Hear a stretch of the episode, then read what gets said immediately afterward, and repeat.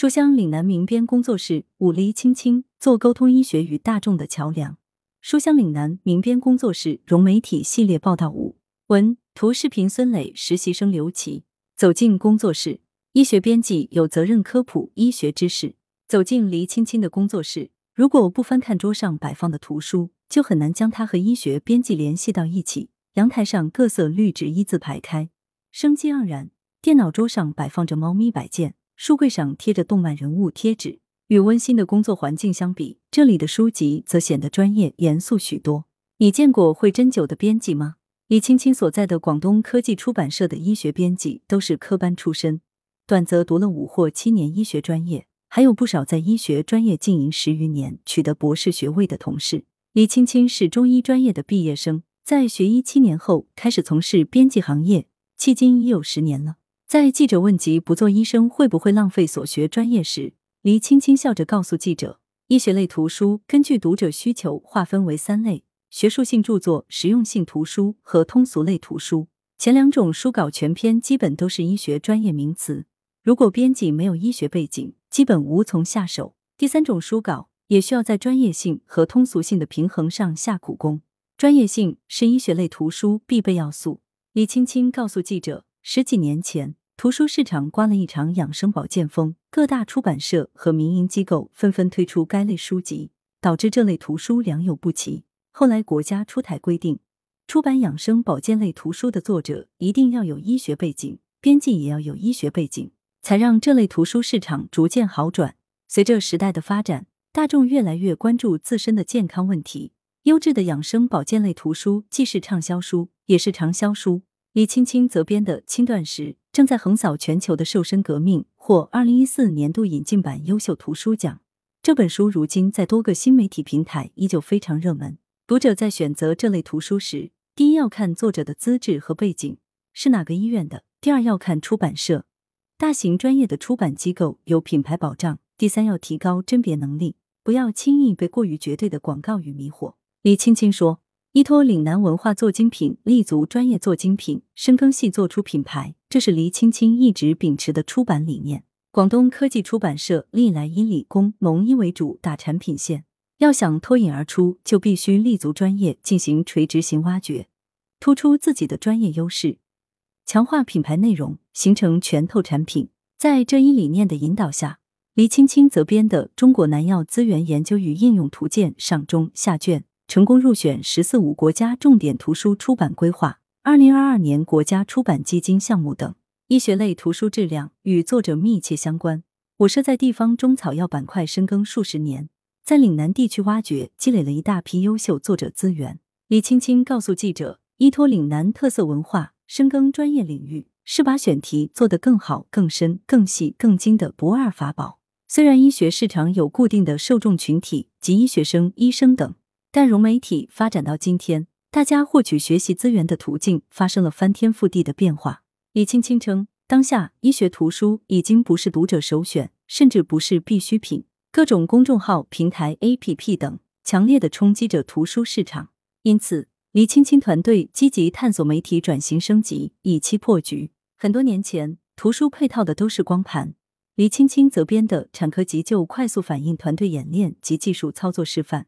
把书里的急救视频做成了 U 盘，这在当时算是融媒体的创新。今天则与时俱进，换成了二维码，读者扫码即可获取音视频资源，同时在微信公众平台放置视频，供读者随时观看学习。访谈学习力是医学编辑最重要的素质。羊城晚报，在您看来，一个优秀的医学编辑最重要的素质是什么？李青青，在我看来，医学编辑最重要的素质是学习力。相较其他编辑，医学编辑首先要学的就是文字功夫。过了文字关，接下来就是不断打磨和精进自己的专业知识。哪怕我学了七年医学，但是面对庞大的医学知识体系，有些医学类书稿还是不熟悉，需要我不断学习。再者就是沟通和转化的能力。我们的作者很多都是医生，这类作者日常面对的都是非常专业的术语，有些作者临床水平很高。但无法用文字很好的呈现描述出来。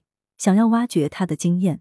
编辑就得苦心打磨，从书稿逻辑、文字表达到注意事项，都要一一引导。这不仅要求过硬的专业知识，还要扎实的编教功夫，对于编辑的要求非常高，也非常累人。羊城晚报《新型冠状病毒感染防护》这本书在当时为何可以如此快速的出版，且取得了非常好的市场反响？李青青作为一名医学编辑，我有责任向大众科普正确的医学知识，尤其是发生紧急公共卫生事件时，医学编辑更要承担起传播正确医学知识的责任。二零二零年新型冠状病毒肺炎流行期间，我社仅用四十八小时便火速出版了全国第一本新冠肺炎防护图书《新型冠状病毒感染防护》，图文并茂、深入浅出的对新型冠状病毒感染的相关知识进行科学通俗的解释，为群众及时提供了一份防疫抗疫指引，遏制了大众恐慌情绪的蔓延。这本书在国内发行超过两百万册，版权输出至印度、美国、韩国、白俄罗斯、意大利、波兰、瑞士、马来西亚等十二个国家和地区，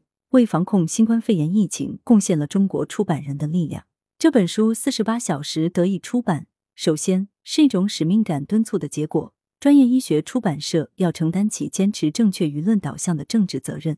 也要承担起传播医学科学知识的责任。其次。归功于我们强大的作者团队。其实疫情初始，很多作者不愿意接这个选题。由于我们深耕岭南医学板块数十年，有优秀强大的作者队伍，才能让我们在如此短的时间里确定了广东省疾病预防控制中心的团队。再次，跟强大的编辑团队分不开，领导亲自坐镇指导，各部门同事全力配合，才成就了不辱使命的广东速度。做深做透岭南医学资源。羊城晚报医学图书难做，为何中国南药资源研究与应用图鉴上中下卷能屡获大奖？李青青从国家最近几年发布的一些重要医学中心数据来看，大部分优势医学资源集中在北京和上海。国家级医药出版社最近几年除了教材，也开始发力医学技能类选题。在这种情况下，该如何突围？我们选择立足地方特色，做深做透岭南医学资源。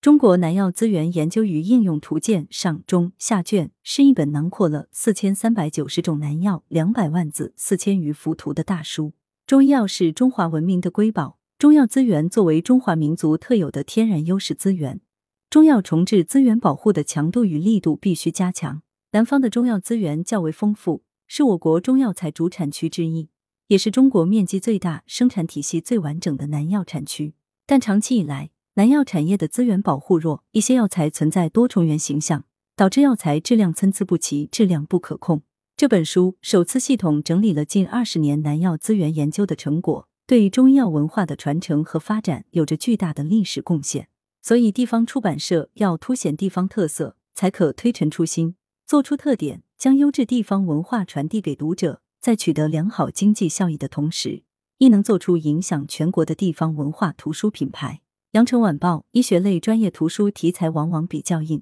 在您看来，如何才能把这种艰深的主题进行通俗性转化？李青青，医学编辑其实是医学与大众之间的一座桥梁。医生看病问诊需要专业表达，图书面对市场大众则需要通俗易懂。在策划图书选题时，要结合时事紧跟热点，比如当下人口老龄化现象将导致老年疾病发生率增高。关注老年疾病的特点，密切关系到老年服务的质量。科技社今年将推出《拒绝阿尔兹海默病、拒绝帕金森病》系列读本，以深入浅出的言语进行细致的科普，希望读者对阿尔兹海默病、帕金森病等老年疾病形成更科学、更深刻的认识，提高知晓率。在科普方面，现在的市场供需对接略有脱节，读者想要了解，专家却写不出来，这个时候编辑就很关键了。我们可以用绘本或者漫画插图的形式，把专业术语转化为大众看得懂的语言。通过印制工艺和融媒体技术，